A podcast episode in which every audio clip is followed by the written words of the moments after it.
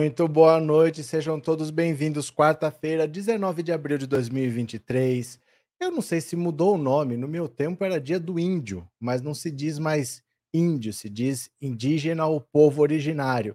De toda maneira, queria parabenizar, deixar sempre a minha solidariedade para esse povo que desde 1500 é massacrado nesse país. Hoje é um dia da gente pensar na nossa função, o que, que a gente pode fazer por eles e sempre apoiar a causa indígena, né? E nunca do lado de quem apoia garimpo ilegal em terra indígena. Nós sabemos muito bem de que lado nós estamos. Mas hoje, a tal CNN, uma emissora que substituiu a Jovem Pan como porta-voz do bolsonarismo, resolveu vazar um vídeo, bem o método Sérgio Moro. O Sérgio Moro não estava reclamando que vazaram o vídeo dele, tadinho, ele foi julgado pela opinião pública, sendo vítima do próprio veneno né? O Sérgio Moro reclamando que fizeram com ele o que ele fez com tanta gente, inclusive o Lula e a Dilma. A CNN dessa vez resolveu vazar um vídeo de 8 de janeiro que mostrava o ex-ministro do GSI, o Gonçalves Dias, no, dentro do Palácio do Planalto no dia 8 de janeiro. E ele meio que assim andando no meio das pessoas, mas sem aquele ânimo todo para botar para fora, e vários funcionários do GSI orientando as pessoas, abrindo porta, dando copo d'água, conversando. O interessante disso tudo é, o Lula já tinha falado. O Lula já tinha falado desde janeiro que ele, ele tinha certeza de que alguém abriu a porta, que aquilo não foi invasão, não tinha porta quebrada. Ele sabia que alguém tinha facilitado tudo, mas ele desconfiava da polícia do Distrito Federal e do Exército que eram as forças que deveriam reprimir e que, na visão dele, teriam facilitado. Mas agora ele sabe que também pode ter vindo de dentro do GSI. Ele deu ordem expressa para esse Gonçalves Dias, que todo mundo chama de G Dias, para desbolsonarizar o GSI. E ele recebeu a informação do G Dias que tinha desbolsonarizado, que tinha demitido todo mundo, mas estava todo mundo lá ainda. Então passou aquele 8 de janeiro com o pessoal do GSI lá, esse pessoal, a maior parte, ficou. Ele mentiu para o Lula que tinha tirado.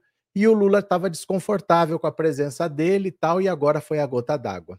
O Lula combinou com ele, ele saiu, vai se explicar, dizer o que, que ele fez, mas como sempre, o Lula estava certo. O Lula sabia que alguém facilitou, que alguém abriu a porta, e agora falta a gente saber o seguinte: por que, que a CNN, nesse vídeo que ela divulgou, que tem que divulgar mesmo, serviu para o Lula tirar esse cara de lá. Por que, que ela expôs o Gonçalves Dias, mostrou ele lá indo para lá e para cá, mas foi o único do GSI que foi exposto. Todos os outros milicos do GSI, todos os outros militares subordinados a eles, estavam com o rosto borrado. Por quê? Por que preservar a identidade deles? Por que esconder? Nós precisamos saber quem é que abriu a porta da presidência da República, quem é que ofereceu água, quem é que indicou a porta de saída, por que que borrou? Será que são menores de idade? Será que o GSI emprega menores aprendizes? Por que, que a CNN borrou o rosto de todo mundo do GSI, de todos os militares, poupou todos, mas expôs o único que foi indicado pelo Lula? Por que será? Esse cara trabalhou com o Lula desde o primeiro mandato do Lula, fazia segurança pessoal dele. Então, quando eu falo para vocês que o bolsonarismo é uma doença sem cura, é isso, gente. Você não pode confiar em ninguém. Quando a mosca do bolsonarismo pica, não tem jeito. Ele disse que ele é inocente, mas ele estava lá e não deu detalhes do que aconteceu naquele dia para o Lula, não explicou o que aconteceu isso tudo. O Lula estava muito chateado com ele, mas por que, que a CNN resolveu apoiar esses golpistas? O que, que aconteceu? O que, que aconteceu? Por que, que ela protegeu esses milicos?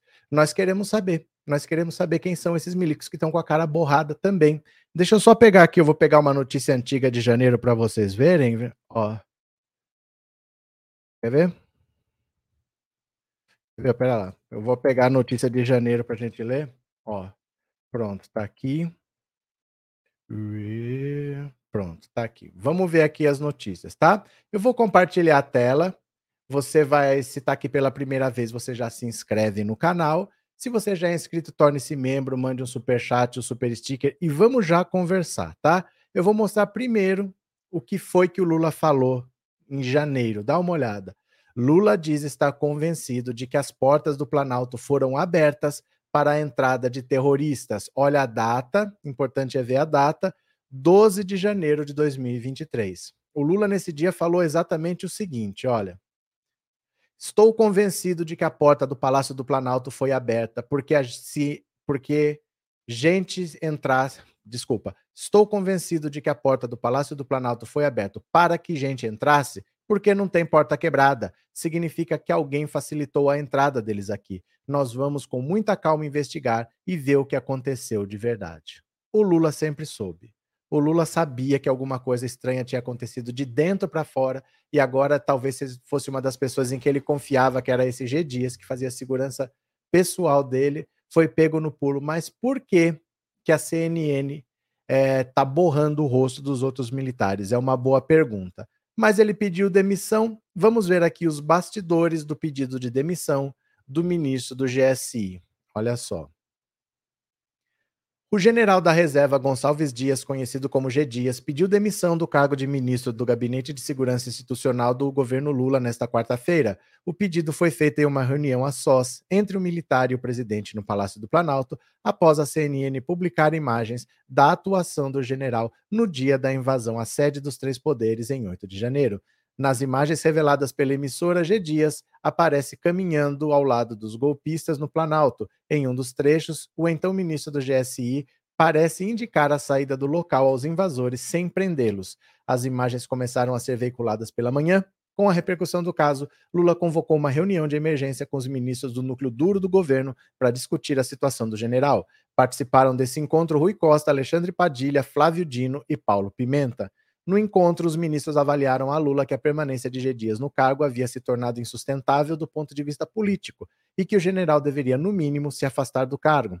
Ministros do governo dizem que o militar havia contado ao presidente que esteve no Planalto no dia 8 de janeiro, mas não relatou detalhadamente a atuação de seus subordinados. Logo após o encontro com o grupo de ministros, Lula recebeu o general do GSI no gabinete presidencial Segundo relatos, Dias ressaltou ser inocente e não ter qualquer participação nos atos golpistas. Admitindo que sua permanência já havia se tornado tóxica, o próprio general pediu demissão a Lula, tornando-se o primeiro-ministro do governo a cair. O pedido foi prontamente atendido pelo presidente. Não tinha o que fazer, né? Não tinha o que fazer. Na situação em que ficou, não tinha o que fazer, tinha que trocar e agora é que ele se explique lá para a Polícia Federal, para o STF. Se ele for inocente, parabéns, vá para casa, ele é aposentado mesmo, tem salário garantido. Se não, ele toque a vida dele, né? Mas não dava para continuar do jeito que foi, né? Continuemos. Cadê? Gente, colabore com o canal, mande um super chat, um super sticker, torne-se membro do canal, porque o YouTube precisa divulgar a live, viu? Quanto mais interação, mais ele divulga. Deixa eu ver o que vocês estão falando aqui. Solange, será que estamos em um novo golpe contra o governo? Não, não é um novo golpe, porque não teve um golpe. Teve uma tentativa de golpe, não teve golpe. Se tivesse golpe, não tinha presidente lá, né? Se o Brasil passou por um golpe de Estado, o presidente teria caído. Não teve golpe.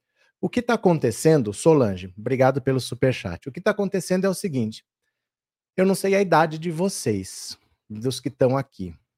Dependendo da idade, você não lembra o que foi o governo Lula. Ou apesar da idade, naquele tempo a informação não era tão fácil quanto hoje. A gente se informava basicamente só pela televisão. Mas a imprensa com o Lula é assim mesmo. É assim, é paulado o tempo todo. Foram assim oito anos de governo Lula, foram assim seis anos de governo Dilma. Eu acho que às vezes, ou a pessoa não lembra, ou ela não acompanhou passo a passo, porque não era mesmo tão fácil de acompanhar. Mas é isso daí, gente. Vocês não esperem a imprensa legal com Lula, porque nunca foi. No auge da popularidade do Lula, era a imprensa batendo, era todo dia William Bonner começando com um tubo da Petrobras atrás, jorrando dinheiro. Isso daí é sempre, isso daí não vai acabar. Sempre vai ter gente batendo no Lula. Você se acostume, viu? Sempre foi assim. Foram 14 anos disso daí. O Lula saiu, continuou apanhando, o Lula voltou, continua apanhando, e o Bolsonaro passa batido. É assim, viu? Cadê quem mais que tá aqui? Deixa eu ver vocês. Cris, o que está acontecendo é que a cadela do fascismo está sempre no cio. Vanildo, boa noite. Ainda vem muita novidade por aí. Todos os dias, gente. A política é no dia a dia. Não adianta você falar, ah, já vi, tô tranquilo. Não, é todo dia. Do dia para noite pode mudar tudo. É assim mesmo, viu? Cadê? É, talvez a CNN divulgou para abafar o caso Moro e as joias do Bolsonaro ou a coisa que está para aparecer. Mas é tudo talvez, né? É tudo talvez. Iracilda, boa noite, bem-vinda. Gabson, agora vai ocorrer a CPMI que tantos bolsonaristas querem. Não dá para ter essa certeza, sabe por quê? Porque o Lula sabia que isso tinha acontecido. O Lula sempre disse isso. Não é uma coisa assim que, ah, o Lula colaborou, ah, e o Lula quis que quebrasse. O Lula sabia disso. Ele falou no dia. Então, por que, que eu vou pôr bolsonaristas para investigar o golpe bolsonarista? Será que faz sentido? Agora eu vou deixar os bolsonaristas investigarem o, o golpe que eles mesmos tentaram dar? Não acho, né? Elisa, os, bolso os bolsonaristas estão usando isso, dizendo que o ministro era do Lula, como se o Lula soubesse que ia acontecer. Isso nós já sabemos, eles estão falando isso desde o dia 8 de janeiro, né? Paulo Santos, Jornal Nacional, dedicava 30 minutos dos 50 que tinha de tempo só para falar da Lava Jato. Cadê? Real? Cadê? Mônica, boa noite. Boa noite, Márcia. Cadê vocês? Orlando, o Brasil não precisa de CPMI dos atos antidemocráticos. A Polícia Federal já está trabalhando muito, investigando quem deve. Eles já estão na justiça. Eles já estão investigados.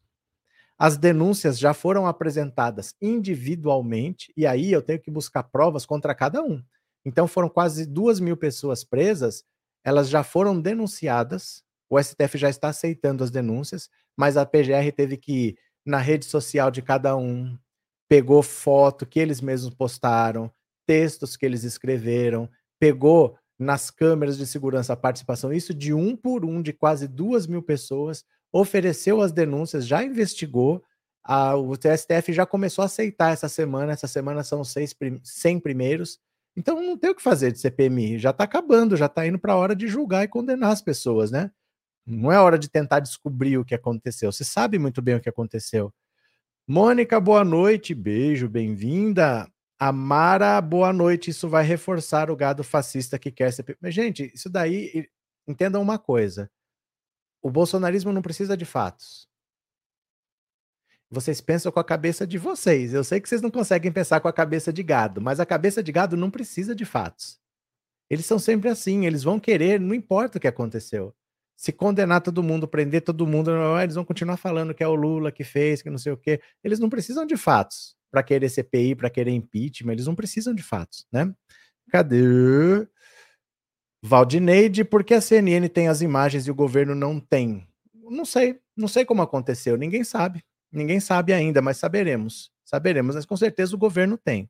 Bora para mais uma aqui, bora para mais uma vai ter que apresentar explicação despetista sobre o general do GSI. Olha, o deputado federal Carlos Aratini cobrou em entrevista à coluna nessa quarta explicações do general da reserva Gonçalves Dias que pediu demissão do cargo de ministro do GSI. O militar pediu exoneração após a CNN Brasil revelar nessa quarta-feira imagens que mostram o general andando ao lado de golpistas no dia da invasão do Palácio do Planalto em 8 de janeiro. Nós temos que ter transparência o ministro vai ter que apresentar uma explicação, não só para o presidente da República, que é seu chefe, mas para toda a sociedade brasileira, disse Zaratini em entrevista ao Metrópolis. Zaratini, porém, destacou que o vídeo que apresenta o militar no terceiro andar do Planalto, exibido pela CNN, pode ter edições que não deixam claro o real motivo para G. Dias estar no local. Ali não está a continuidade dos vídeos. A gente não tem som. Acho precipitado dar uma opinião agora, temos que ter um pouco de tempo e averiguar com clareza como ele atuou ali. Em certos momentos dá a impressão que ele estava protegendo o gabinete presidencial. Aí eu vou mostrar para vocês um, uma postagem do Instagram. Vou mostrar do Instagram não, perdão, do Twitter. Eu retuitei, mas eu vou mostrar para vocês que tem um raciocínio aqui, ó, bastante interessante que eu quero ler com vocês. Olha, preste atenção. Vou mostrar aqui, ó. Compartilhar a tela. Tá aqui, ó. Tá no, tá no meu Twitter postado lá, se você quiser você ler. Chama Camarote da República, viu? Ó? Camarote da República, o perfil. Vamos ler juntos aqui o que ele diz, ó.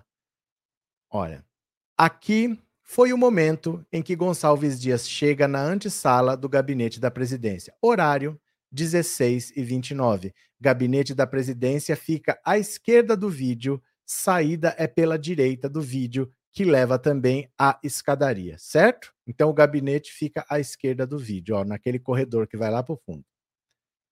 Antes de Gonçalves Dias chegar, muitas coisas aconteceram com participação de militares do GSI. O que a CNN não deixa explícito é que tudo isso aqui aconteceu antes da chegada de Dias ao Palácio do Planalto.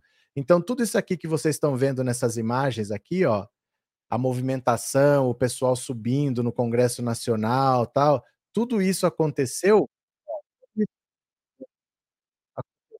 antes dele chegar, tá? Tudo isso aconteceu antes dele chegar. Olha o horário aqui, ó, 15h58. Tem os horários aqui, isso ele não estava lá quando isso tudo aconteceu. Eles mostraram Gonçalves Dias andando e mostraram essas cenas, como se isso tivesse acontecido com ele lá. Mas não, tudo isso, essa movimentação do pessoal do GSI orientando aconteceu quando ele não estava lá. Quem são esses militares que ajudaram os golpistas? Quem é o militar que deu água para os golpistas? Quem abriu a porta para os golpistas entrarem no gabinete da presidência? As imagens não mostram. Olha aqui, ó, o Gonçalves Dias.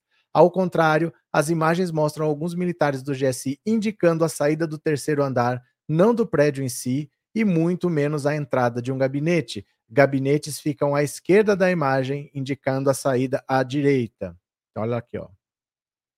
Ó, as imagens, toda vez que tem alguém do GSI, a imagem está borrada. Olha, a imagem está borrada. Por que, que a CNN não quer que a gente saiba quem é esse pessoal do GSI aqui? Por que está protegendo esses militares, né? O horário casa com a primeira tentativa da cavalaria da PM de tentar entrar no Palácio do Planalto, tendo êxito somente entre 17 e 17 e 30. Essas são as imagens do que ocorreu após a chegada de Gonçalves Dias, ou seja, depois das 16h29, sem a participação dele. Quando ele chegou, não tem a participação dele aqui, ele não participou de nada. Segundo o GSI, eles estavam encaminhando os golpistas para o segundo andar do prédio para aguardar a polícia militar, de acordo com as imagens, entre 16h30 e 16h50. Conforme vimos, esse é o período em que a cavalaria tenta adentrar ao Palácio do Planalto, só tendo êxito às 17h30. De fato, alguns golpistas ficaram concentrados no segundo andar e saíram de lá presos. Acreditamos que, na ordem cronológica dos fatos, é possível ver com maior clareza as ações do GSI. Fonte da cronologia, notícias do UOL, certo? Então, olha só, o que eles estão dizendo aqui é o seguinte: do jeito que a CNN mostrou, ela mostrou, o, deu a entender que o Gonçalves Dias participou de tudo. Porque ela primeiro mostrou o ministro, o Gonçalves Dias, do GSI, andando para lá e para cá, e depois mostrou essas outras cenas todas. Então dá a impressão que ele chegou, participou de tudo e viu tudo. Mas não. A parte dele chegar foi a final. E isso aconteceu tudo antes. Tem muito bolsonarista no GSI, sim, a CNN protegeu esses bolsonaristas milicos todos e expôs o cara indicado pelo Lula. Nós não sabemos se ele tem culpa ou não. O Lula ordenou que ele demitisse todos os bolsonaristas e, pelo jeito, ele não fez. Ele vai ter que se explicar. Mas a ordem como as coisas aconteceram também não é o que a CNN mostrou. Ela inverteu, colocando primeiro o Gonçalves Dias e depois tudo. Na verdade, ele chegou no final e não participou dessas ações, é como se ele tivesse acobertado tudo, né? Cadê vocês? Tá, tá, tá, tá, tá. Socorro tá mais do que escancarado, esses militares precisam ser punidos ou vai acontecer tudo novamente. Robson, por ter borrado, por terem borrado o rosto do, dos agentes do GSI, porque deve ter sido alguém deles que venderam essas imagens já editadas. Não sabemos. Aí é tudo especulação, né? É, Tânia, já tinha acontecido a invasão, o ministro estava ajudando a saída dos golpistas que ainda estavam naquele local. A saída não, a, o encaminhamento deles para o segundo andar, que é lá que a polícia estava esperando para prender, né? Cadê? O Jacinto, o presidente não se envolve com vídeos nem investigação. Angelina, boa noite. Não vi a hora de assistir a sua live que não tem mentiras. Obrigado, Angelina. Bem-vinda. Cícero, por que a justiça não exige que a CNN divulgue todas, tudo que a emissora escondeu? Não é exigir da CNN. Os vídeos estão disponíveis. Esses vídeos não são só ela que tem. Esses vídeos estão lá. O problema é o estrago que faz você. Ah, acho que eu explicar de uma maneira que fique mais clara para você. A questão não é quem são. Todo mundo sabe quem são, porque são funcionários do GSI. Não são pessoas desconhecidas, transeuntes que estavam passando por ali Sabe-se quem são essas pessoas. A questão é que a CNN protegeu todo mundo que é milico, mas expôs o único que foi indicado pelo Lula. É o que ela fez com as imagens. Não é que precisamos descobrir quem são. Não é que a justiça tem que ver quem são. Sabe-se quem são. São funcionários do GSI. Entendeu? A questão não é essa. A questão é ela fez isso porque ela quer acender, ela quer atiçar o golpismo. Ela não quer jogar a população contra os militares, ela quer proteger esse pessoal aqui e quer apoiar os golpistas, expondo o Gonçalves Dias para criar uma crise no governo. A questão é essa. Quem são, todo mundo sabe, porque são funcionários do GSI, não são pessoas que estavam passando por ali, né? Cadê? Lourdes estão querendo tumultuar o governo para esquecer do Bolsonaro e dos militares que estão sendo convocados a depor no STF. Cadê? Boa noite a todos de esquerda. Boa noite. Lula vai demitir o general? Ele já pediu demissão. Agora, eu vou pedir de novo para vocês colaborarem, porque vocês não estão colaborando, viu? Jacinto, obrigado pelo super sticker. Ah, o YouTube não divulga, viu, gente? É uma pena quando isso acontece, porque o YouTube não divulga e a live podia ser melhor e ela cai.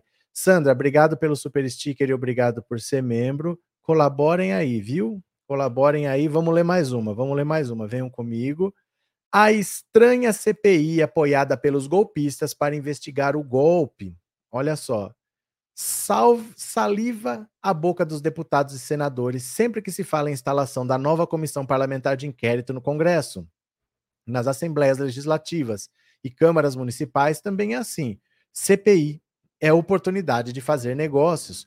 Lucram os que assinam o requerimento para a criação de uma CPI e depois se arrependem e retiram a assinatura há sempre quem pague em dinheiro, cargos ou favores a retirada. Lucram os que são indicados por seus partidos para integrar uma CPI, aos que pagam para que os indicados se comportem bem, sem prejudicar seus interesses, a quem paga para se comportar mal, prejudicando os interesses de terceiros. Governo, alguns sente-se confortável se for alvo de uma CPI e paga para não ser. O ex-senador Jorge Bornhausen cunhou uma frase famosa: Sabe-se como uma CPI começa, não se sabe como termina. A que apurava a corrupção do governo Fernando Collor em 92 estava prestes a terminar, sem ter como incriminá-lo. Aí, de repente, de repente apareceu um motorista que trabalhava para a família Collor e ele contou que o dinheiro do Caixa 2 pagara a compra de um Fiat Elba que servia ao presidente. A CPI terminou recomendando a cassação do mandato de Collor e ele caiu.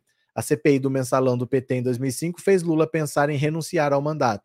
Foi José Dirceu, chefe da Casa Civil, quem perdeu o mandato. Antônio Palocci, ministro da Fazenda, caiu quando um caseiro denunciou em uma CPI fazer, por fazer negócios escusos. Está para ser instalada a CPI do golpe de 8 de janeiro. Os bolsonaristas a apoiam porque acham que ela poderá causar embaraços ao governo que foi vítima do golpe. Como?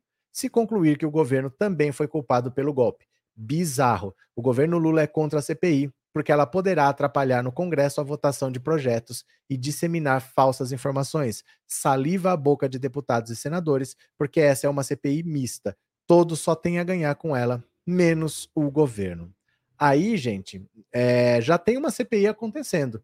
Tem uma CPI acontecendo na Assembleia Legislativa lá do Distrito Federal. o general Heleno já prestou depoimento lá, foi bastante grosso, bruto, daquele jeito de militar mesmo, mas prestou depoimento, foi lá depois. O Anderson Torres disse que não ia depor, ele estava preso, mas ele falou: não vou depor nem por videoconferência, porque eu já depus para a Polícia Federal, o meu depoimento é público, então se alguém tiver alguma dúvida, vê lá no meu depoimento, mas eu não vou depor de novo. Então já tem uma CPI acontecendo na Assembleia Legislativa do Distrito Federal. Não sei porque ter duas CPIs ao mesmo tempo de um caso que já está até julgando e condenando as pessoas, né? Continuemos. Cadê? Deixa eu ler as mensagens aqui. Opa, só perdi uma aqui. Rômulo, obrigado pelo super sticker. Valeu, Rômulo. Um abraço, viu? Marcos Henrique, é por isso que eles comem leite condensado para não fazer nada, Carmen. Já não chega a mídia mentirosa que nos já temos, ainda vem essa tal de CNN. Sempre tem que ter, né? Sempre tem que ter alguém para morder o dinheirinho da direita. Garrafas decoradas. Esse general se demitiu porque o Campos Neto também não se demitiu, que tem uma coisa a ver com a outra. Ai, ai, Maria Aparecida, não assisto mais CNN, UOL, não aguento eles falando mal do Lula. Mas a imprensa é assim. A imprensa é assim, eu tô falando, vocês estão desacostumados do que, que é a imprensa contra o Lula. Muita gente não acompanhava passo a passo o que acontecia 20 anos atrás, porque era basicamente televisão. Né? A gente não tinha essa noção, não tinha outros meios de comunicação. Tinha a Globo falando no Jornal Nacional e praticamente só. Mas sempre foi assim, sempre foi paulada todos os dias. Se você parar de assistir os meios de comunicação, você vai parar de assistir praticamente todos. Porque hum, a história do Lula é essa: foram oito anos de paulada, isso não impediu ele de fazer um bom governo e ainda fazer a sucessora que ficou lá seis anos, né? Cadê?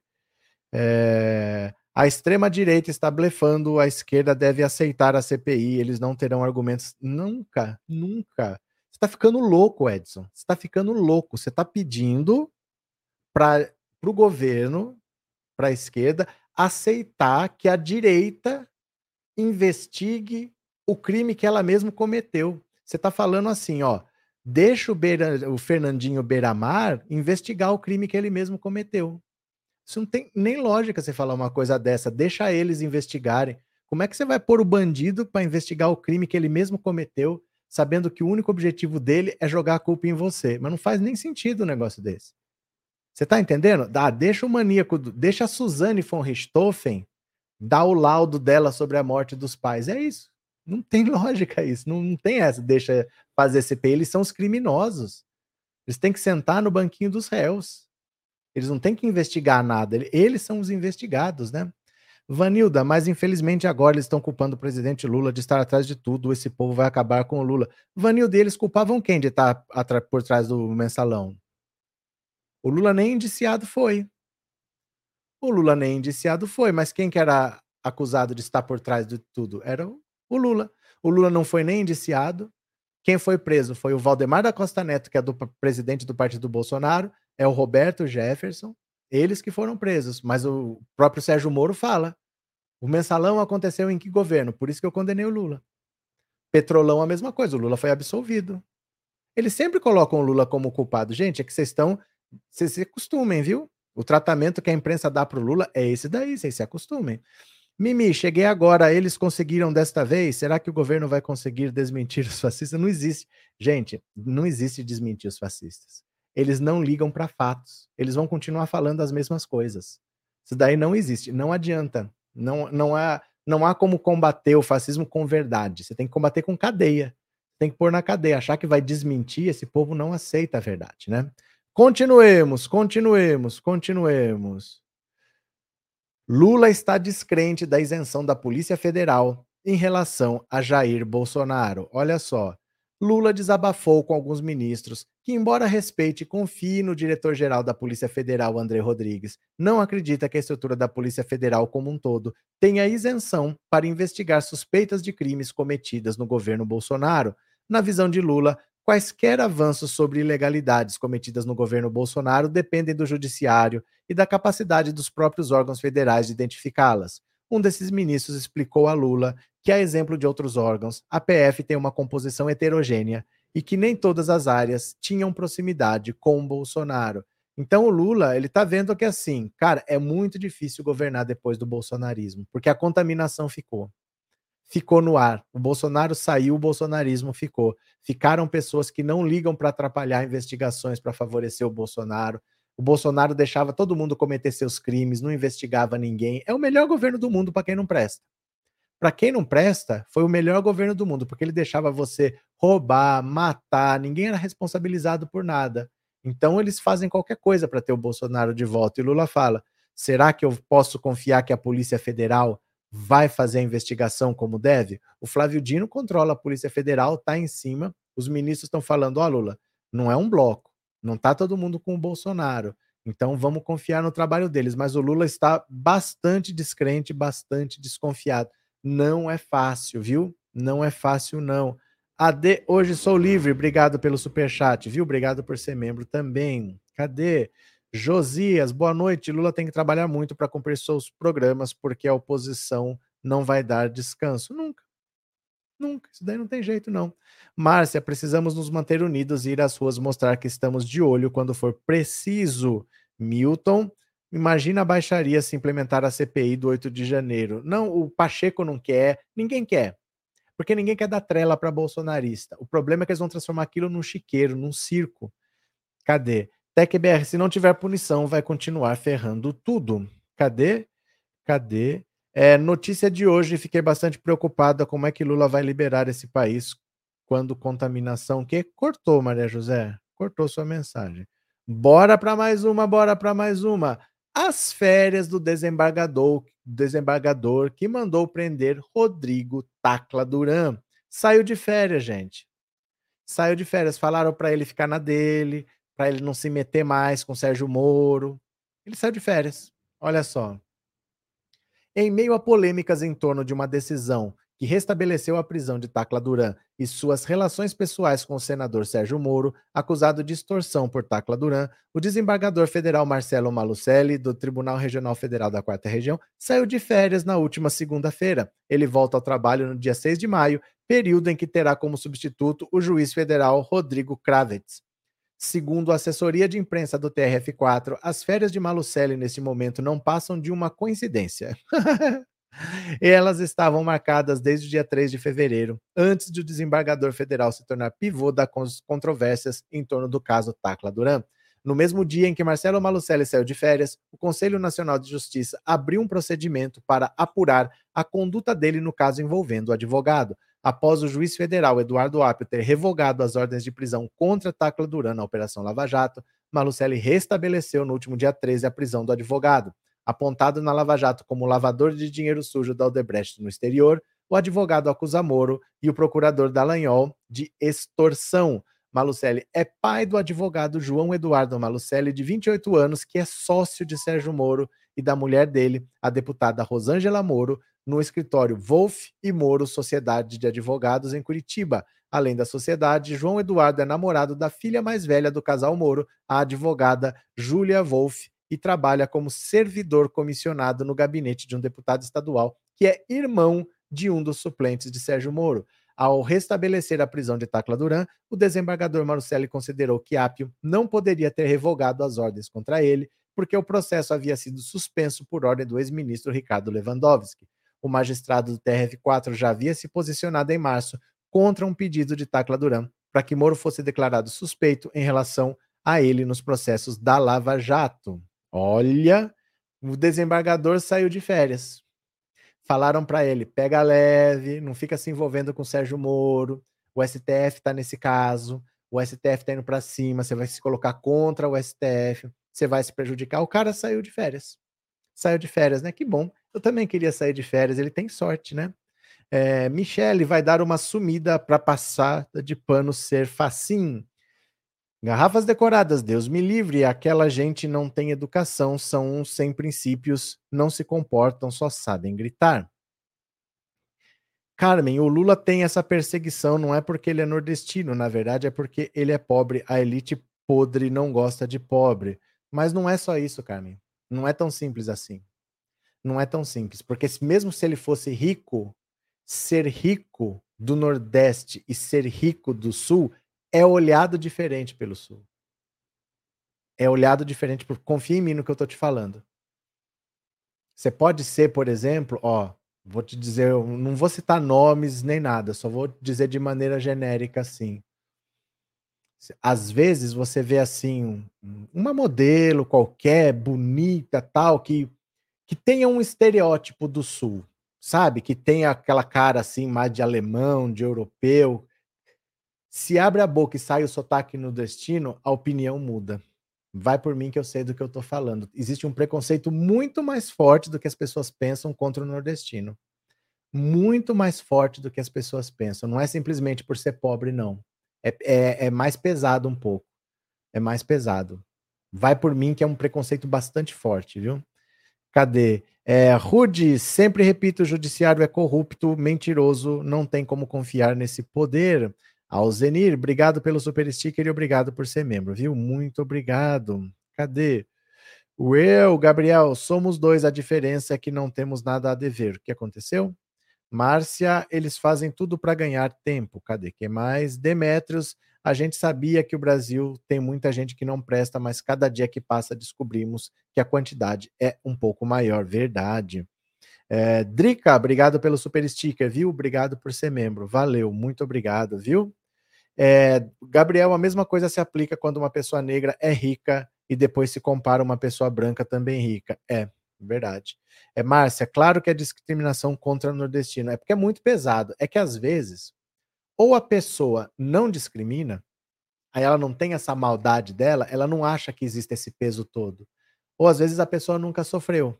Então, se você não é a pessoa que discrimina, mas você também não é a pessoa que sofreu, você não, você não tá na linha de tiro. Você não sabe como é que o bicho pega, mas pega, gente. Eu morei em, em, no Nordeste nove anos. Eu morei na Bahia por nove anos. É, é muito diferente. Eu sei o que é morar em São Paulo e eu sei o que é morar na Bahia.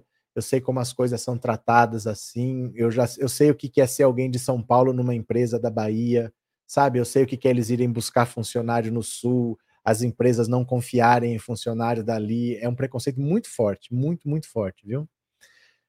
Antônia, ainda bem que saiu de férias o desembargador Tacla Duran vai poder dar o seu depoimento e Moro está frito. É, mesmo que ele não tivesse saído de férias, ele já ficou na dele. Ele já ficou na dele porque o STF já foi tomar satisfação com ele. Ele falou: "Não, mas eu não pedi prisão de ninguém não". Ele já já estava pianinho. Cadê que mais? Luiz Bananinha quis agredir deputado do PT porque ele chamou de pintinho pequeno. Não sei desses detalhes não. Quem se interessa que sabe, né? Drica, Lula Gigante, obrigado, Drica, obrigado por ser membro. Dalto, as personagens das novelas que o digam, verdade. É... Ana Oliveira, é uma grande verdade, os nordestinos são humilhados e desprezados, é terrível, mas é realidade.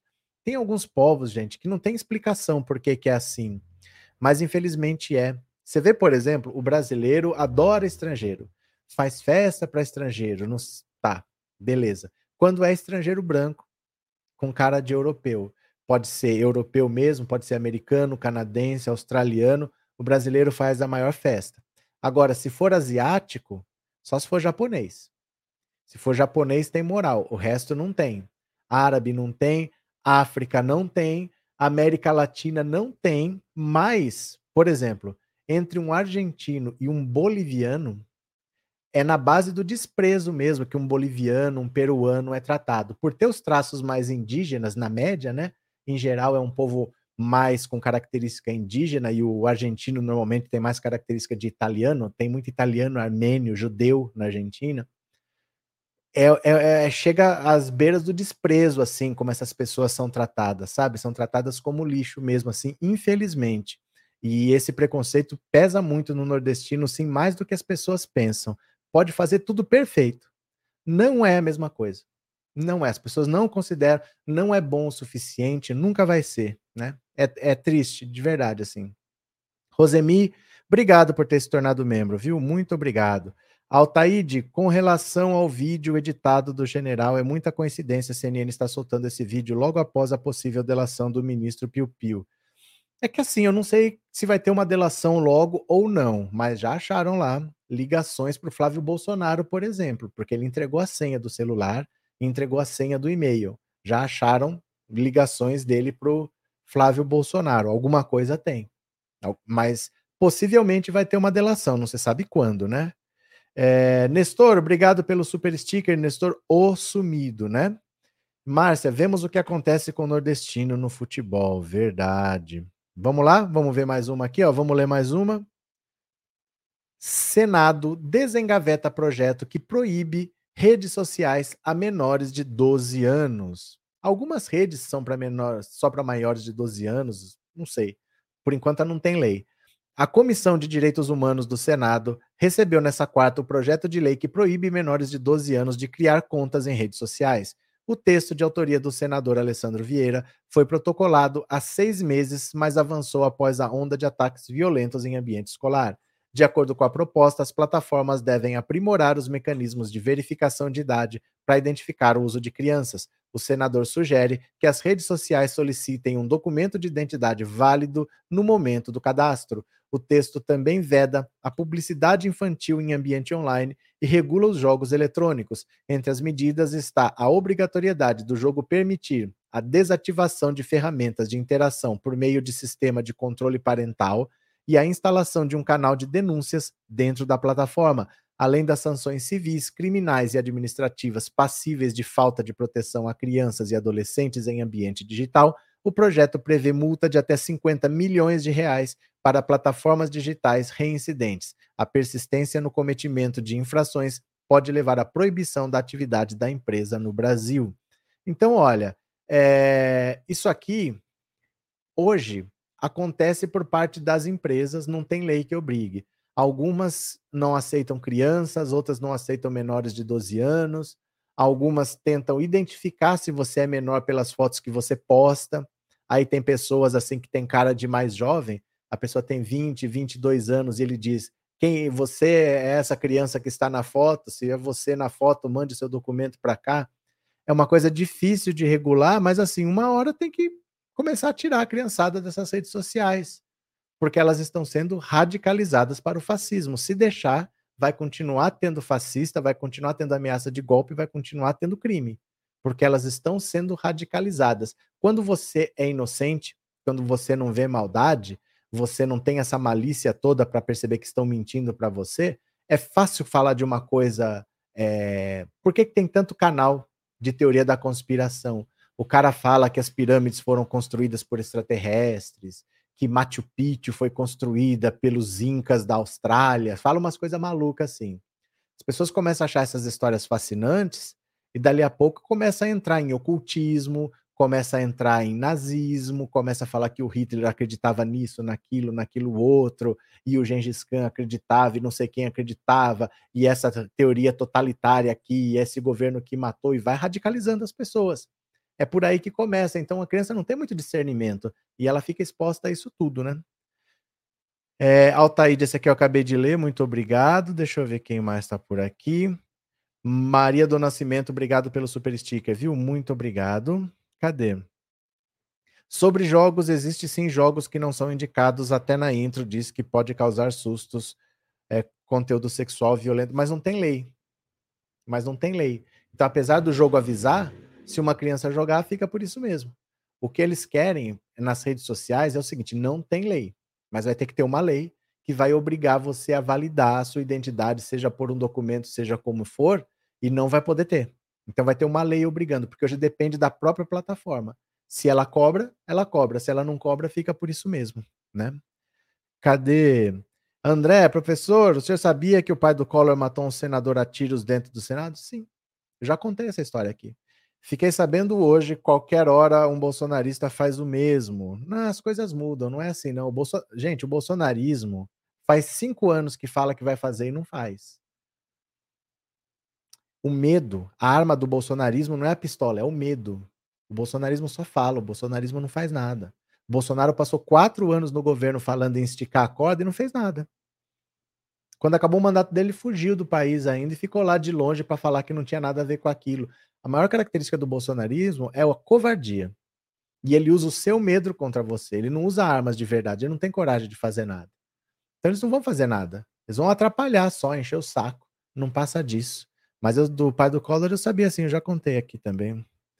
É, Naiminen. Não sei não se esses míticos não irão dar um golpe. Esses míticos não irão dar um golpe? A coisa não está boa para nós. Vi um professor falando no 247 e fiquei assustado. Mas deixe sua insatisfação lá no 247. Nós não vimos, não sabemos do que se trata. Ana Paula, Randolph Rodrigues, líder do Congresso, agora quer a CPMI. Deixa ele lá. Vamos ver o que acontece. Gente, deixa eu falar uma coisa para vocês. Vocês têm que aprender a ter serenidade. Vocês dão um pulo de bater no teto a cada notícia que acontece. Espera assentar. Espera assentar. Ai, acabou de acontecer. Ai, acabou de. Gente, espera assentar. Baixa a adrenalina que as coisas começam a se encaixar, começa a fazer sentido. Aguenta as pontas. Nós vamos entender o que está acontecendo. Mas cuidado com esse. Ah, mas aconteceu agora. Ah, mas daqui a pouco nós já estamos entendendo o que está acontecendo. Essa atitude é por causa daquela, é por causa daquela outra, as coisas se assentam. Tenham calma, tenham serenidade, nós vamos chegar lá, viu? Bora, vamos aqui para mais uma, bora para mais uma. Família Maluf devolve 150 milhões de reais para os cofres da Prefeitura de São Paulo após acordo. 150 milhões, hein? Olha o rouba mais faz. Sempre da direita, né? a Eucatex, empresa da família Maluf, e o Banco BTG Pactual começaram a pagar o previsto no acordo firmado entre o Ministério Público e a Procuradoria-Geral da cidade de São Paulo para devolver 44 milhões de dólares, cerca de 220 milhões de reais, aos cofres municipais. As empresas pag pagaram nessa quarta-feira 38 milhões de dólares, o equivalente a 152 milhões. Em breve serão liberados outros dois valores de cerca de 35 milhões de reais. Com isso, a família Maluf perde mais de um terço da empresa Eucatex, passando as ações ao poder do banco BTG Pactual. A devolução é resultado de uma ação civil pública contra o ex-prefeito Paulo Maluf por desvio de verbas das obras da Avenida Jornalista Roberto Marinho e túnel Ayrton Senna entre 93 e 98. Olha a avenida aqui, ó. ó. Em nota, a Eucatex afirmou que, com a concordância de todas as autoridades envolvidas e o aval de entes reguladores, o acordo de autocomposição firmado pela companhia e o Ministério Público encerra antiga controvérsia jurídica de forma definitiva e demonstra a postura colaborativa da empresa, que agora, sem estar sujeita a novos questionamentos, poderá seguir as suas atividades de forma estável e com segurança jurídica, além de alcançar novos níveis de, de governança corporativa, de forma a confirmar as expectativas do mercado. Atualmente, a gestão do prefeito Ricardo Nunes atingiu em fevereiro de, deste ano cerca de 34,9 bilhões em caixa, segundo dados da Secretaria Municipal da Fazenda. O montante já é o maior registrado pela administração municipal e supera os 30 bilhões registrados em março do ano passado. Agora sim. Essa é a direita que se diz defensora da honestidade, né? Os malufistas são os filhotes da ditadura, são os que votavam no PSDB, são os que votam no Bolsonaro. A linha é essa: ditadura, Maluf filhote da ditadura, Maluf PDS, depois que o PDS virou PP, perdeu aquela força que tinha, foram para o PSDB, depois foram para o bolsonarismo. É esse bando de corrupto aí o Maluf é o maior exemplo deles, o rouba mais faz. Todo mundo sempre soube. Todo mundo sempre soube, falavam roubar, todo mundo rouba. O Maluf pelo menos faz alguma coisa, porque ele fazia um monte de obra, mas ele fazia obra para roubar. Não é que ele faz alguma coisa porque ele é bonzinho, ele faz porque é ali que ele superfaturava para roubar. Tá mais do que comprovado, devolvendo agora 240 milhões de reais, já devolveu 150, tem outro tanto para devolver, né? Ren Edson, estou aprendendo não bato mais boca com Bolsonaro. Gente, não adianta. Não adianta. O bolsonarismo é uma doença sem cura. Me sinto melhor quando não respondo, é um exercício diário. Não adianta. É uma doença sem cura o bolsonarismo, né? Cadê? Boa noite, Meire. Boa noite a todos. Novamente, só ouvindo. Tô sem óculos no momento para ler os comentários. É difícil de ler esses emojis, ele fica pequenininho para mim. Cadê? Seninha, filhote da ditadura, lembra do velho Brizola. Aquela é histórica, né? Filhote da ditadura! Aquele vídeo é histórico. Bora para mais uma, bora para mais uma. Faquin herda a ação da Vaza Jato e o caso do Sérgio Moro. Mas, gente, é porque não tem o substituto do, do Lewandowski ainda. Ele herdou esses casos porque são do Lewandowski. O Lewandowski aposentou, o Lula ainda não indicou o substituto. Quando o Lula indicar, ele pega esses casos de volta. Ó. A aposentadoria de Lewandowski já produz, produz reflexos na dinâmica interna do Supremo, uma das ações mais delicadas que estavam no acervo do agora ex-ministro do STF, a que trata do vazamento de mensagens do caso conhecido como Vaza Jato, acaba de ser encaminhada para o relator da Lava Jato, Edson Fachin. Outro caso de alta voltagem política, o que trata da investigação do senador Sérgio Moro e do deputado federal Deltan Dinheirol, aberto a partir de acusações de Tacla Duran, também vai ficar com Fachin, pelo menos por hora. Faquin foi designado nesta terça-feira como uma espécie de relator substituto desses dois casos, para análise de questões urgentes, como pedidos de medida liminar, pelo menos até o sucessor de Lewandowski seja definido pelo presidente Lula, aprovado pelo Senado e empossado. Então não é que esses casos foram para o Faquin, esses casos estão até que o substituto chegue. O Lula vai indicar alguém, se for o Zanin, vão para ele, se for outra pessoa, vão para outra pessoa. Mas o Faquin, enquanto isso, vai ficar até o Lula indicar. O Lula indica quanto ele quiser. Esse fim de semana agora ele vai para Portugal. Provavelmente na volta ele diz quem é o substituto do Lewandowski, mas tomando posse, tendo a Sabatini tomando posse, os casos vão para ele de novo, viu? Cadê? É, SJ, Maluf, ah, umas frases complicadas, né? Alguém lembra dessa pérola malufista? Vocês sabem que algumas coisas são meio complicadas de falar no YouTube, mas eu lembro sim, muito bem. É, Márcia, o que GD foi fazer nos atos golpistas ajudar o golpe? GD, o que, que é GD? Gonçalves Dias? É, Sidney, com bolsonarista eu digo que eu faço parte da maioria. É, André, toda vez que eu dou risada com o dinheiro, é, mas deu tanto dinheiro, fazer o quê? Gosta de um dinheiro. O senhor sabe quando é a entrevista do Tacla Duran? O depoimento não está marcado. Ele pediu para adiar, porque era para ser semana passada, ia ser essa semana, mas aí teve esse cara, saiu de férias, não saiu, ele está esperando marcar, e não está marcada não, provavelmente semana que vem, né? É, muita coincidência esses processos caírem nas mãos de simpatizante do Moro após visita de Moro a presidente do STF, Rosa Weber. Não, mas isso é assim mesmo, ele é relator. O, todo tem alguém que é titular e tem alguém que é relator do caso. Então o Faquin já era relator dos casos da Lava Jato. Isso já era, viu? Já era. Seria ele mesmo de qualquer jeito, não é? Você não escolhe não. Porque os processos não podem ir para qualquer pessoa do nada. Tem que ser alguém que conheça o caso, porque senão você tem milhares de páginas para ler. Como é que eu vou decidir uma liminar se eu não sei do que se trata? Então, esses casos todos da Lava Jato enroscavam, você lembra? Quando tinha aquelas votações na segunda turma, porque dependia do Faquin tomar uma decisão. E quando chegava no Faquin, ele dava sempre contra, sempre, tudo contra, tudo contra, tudo contra. O Faquin atrapalhou muito o Lula. E o Faquin era do MST. O Faquin foi um nome indicado pelo MST e atrapalhou o Lula o quanto ele pôde. Então, saindo Lewandowski, vai para ele porque ele já está inteirado, ele é relator desses casos. Então, teria que ser mesmo, não tem nada a ver com a visita do Sérgio Moro, não. Maria Silva, obrigado pelo super sticker, viu? Muito obrigado. Agora eu vou pedir um favor para vocês, que não é um favor para mim, não. Eu vou mostrar aqui, ó, na no, no Instagram. Eu vou mostrar um vídeo para vocês e vou dizer o que, que eu quero que vocês façam. Vocês vão ver que vale a pena. Vocês vão fazer com prazer. Venham aqui, ó.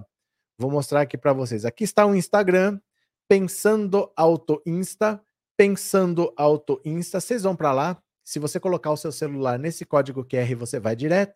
Se não, você vai para o Instagram, abre seu Instagram. Na busca, você coloca lá assim, Pensando Auto Insta, tudo junto, tudo minúsculo, que você vai ver um vídeo aqui que eu vou te mostrar. Isso aqui é uma lapada com gosto no dinheirol. Cadê o Deltan dinheirol aqui?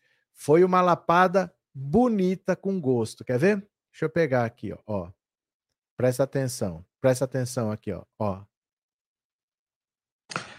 Uh, bom dia, deputado. O ministro Gilmar Mendes o fez porque desastre institucional foi a Operação Lava Jato. Oh. Desastre ah. no qual, desastre no qual uh, o senhor e outros colegas do Ministério Público tiveram conversas escusas com o magistrado. Desastre no qual o chefe da Operação Lava Jato, seu companheiro de Congresso, é, senador Sérgio Moro, chefiou a operação que quebrou diversas empresas brasileiras e depois foi trabalhar como uh, diretor no escritório americano de recuperação judicial dessas mesmas em, empresas. Desastre de um ministro que virou ministro de Estado, daquele que foi o principal beneficiado com a prisão do primeiro lugar nas pesquisas eleitorais de 2018. Pergunta, Desastre Léo. em diversos aspectos. Eu gostaria de saber se o senhor sente algum medo, receio do seu colega, o juiz Sérgio Moro, virar é, preso, virar um presidiário depois de ter tanto de ter feito tanto mal à economia e à democracia brasileira? Ah, eu vou pedir para vocês fazerem o seguinte: esse rapaz que fez essa pergunta que todos nós gostaríamos de fazer, esfregou verdade na cara do Dallagnol. Esse rapaz é o Léo Grandini. Ele trabalha lá, é comentarista da Jovem Pan. E ele viu esse vídeo. Ele viu esse vídeo e comentou. Olha ele aqui, ó.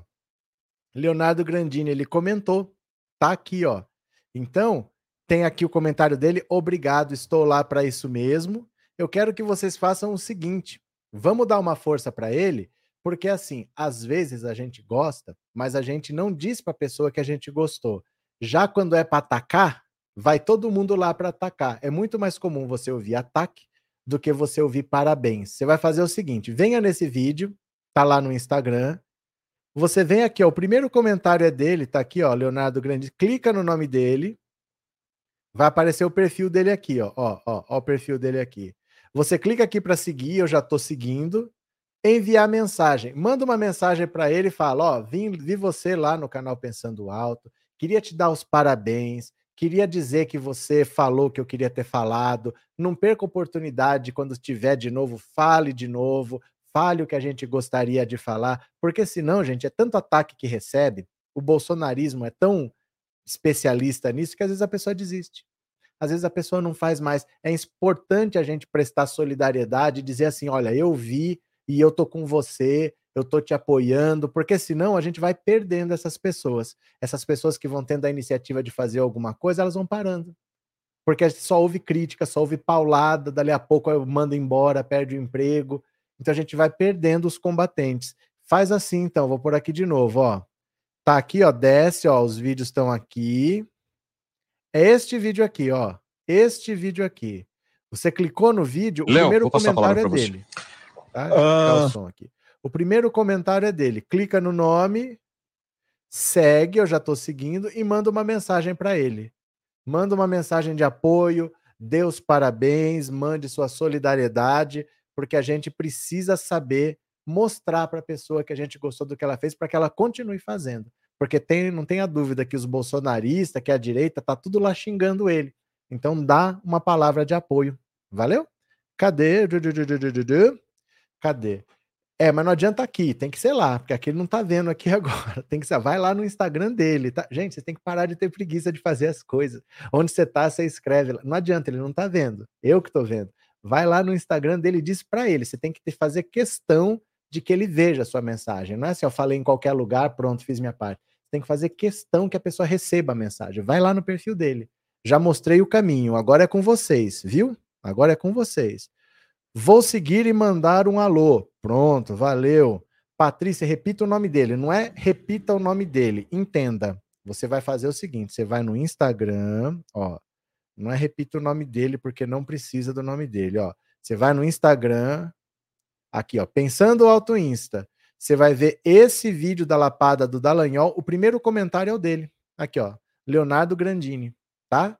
É isso que você tem que fazer, segue esse caminho. Vai lá pro Pensando Alto Insta, acha o vídeo do Dallagnol, tá aqui, ó, ó. 1, 2, 3, 4, 5, 6, 7, 8, 9, 10. É o décimo vídeo aqui, ó. Clicou, o primeiro comentário é o dele. Pronto. Primeiro comentário é o dele. Você já fala com ele lá, manda o um recado que ele vai ler. Fala que veio daqui, que você gostou, que você gostou da atitude dele, da coragem, que ele continue assim. Passa uma força para continuar. Porque senão os bolsonaristas estão descendo a lenha nele, você não tem a dúvida que eles estão descendo o sarrafo, e a pessoa desiste, né? David, já deixei minha mensagem ao nobre companheiro de luta Léo Grandini. Pronto, cadê? Roselene, Deixa de preguiça, não é para responder no comentário. Manda uma mensagem. Gente, para de preguiça, tá? Aprenda a mexer um dedo. Aprenda a mexer um dedo. Vai lá. Cadê? Paulo, a CNN é um canal que gosta de fofoca. Chora gado, cuidado com o Xandão. Cadê? Altaíde, é muito importante ter uma pessoa como essa dentro da Jovem Pan, principalmente porque o público maior é da gadaiada. Não, e assim, essas, vocês não sabem a agressividade e a quantidade de xingamento que a gente vê é muita coisa te desmotivando, falando que você está errado, falando que vai te denunciar, que quer que a Jovem Pan te mande embora, porque é um trabalho. Ele não está ali brincando, é, é um trabalho, é, é, um emprego.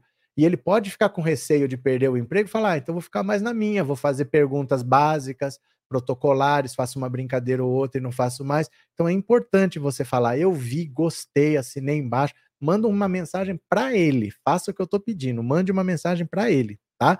Deixa lá o seu oi que ele vai ficar feliz, não é não? É bom. Vocês não sabem quanto é bom saber que alguém te apoia. Soraya, tem, tem uma aula agora. Boa noite, boa noite. Pronto.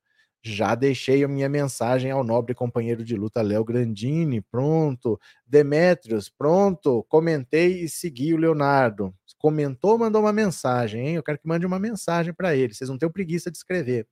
Glória, cheguei atrasada bem no final da live, mas tem outra daqui a pouco. Daqui a pouco, gente, nós vamos voltar pelo seguinte: o Lula se encontrou com o Arthur Lira e pediu para ele botar ordem na casa. Porque tudo que está acontecendo, está acontecendo porque o Arthur Lira não pune ninguém. Ele fica olhando o, o Eduardo Bolsonaro hoje foi querer bater num cara, falou que ia socar ele, que ia arrebentar ele, e fica por isso mesmo, ninguém é punido, ninguém faz nada. O Lula disse que o que o Nicolas Ferreira fez no dia 8 de março é inadmissível, ele não gostou daquela atitude, ele não está gostando do que está acontecendo, e o Lira falou que vai punir essas pessoas. Então ele vai começar a botar ordem na casa. Esses últimos acontecimentos vão ser todos punidos. O Lira prometeu para o Lula, porque tá todo mundo pedindo punição. Não tem mais ambiente. A visita do Flávio Dino lá foi uma vergonha. Então o Lula quer uma mudança de comportamento da Câmara no que ele está coberto de razão. Não fica feio para quem faz a grosseria, porque ele ganha engajamento nas redes sociais. O público dele gosta. Para ele é bom. Fica ruim para quem quer trabalhar né? Para quem quer trabalhar, quem olha de fora fala é tudo é tudo a mesma coisa. Então fica ruim para quem quer trabalhar. Para ele não fica ruim. Para quem faz a agressão fica bom, porque o público dele gosta disso mesmo. Valeu. Cadê, cadê, cadê? Michele, fala tanto na DM do ministro, do ministro Paulo Pimenta que ele me segue no Twitter. Valeu, Michele. É isso aí. Então, ó, vão lá, vai no Instagram, acha lá o Léo Grandini, ele tá lá no comentário, clica, segue o cara e manda uma mensagem para ele. Não fica com desculpa. Ah, mas não é mais fácil fazer isso, não é, não é mais fácil. Você vai dedicar um tempinho para dar os parabéns para uma pessoa que fez um negócio legal. Valeu? 21 horas a gente volta, a live aparece na tela, você clica aí, já ativa a notificação para voltar. Um beijo grande, daqui a pouco eu tô de volta e eu fui. Beijo, beijo, beijo. Tchau, tchau, tchau, tchau, tchau, tchau, tchau, tchau.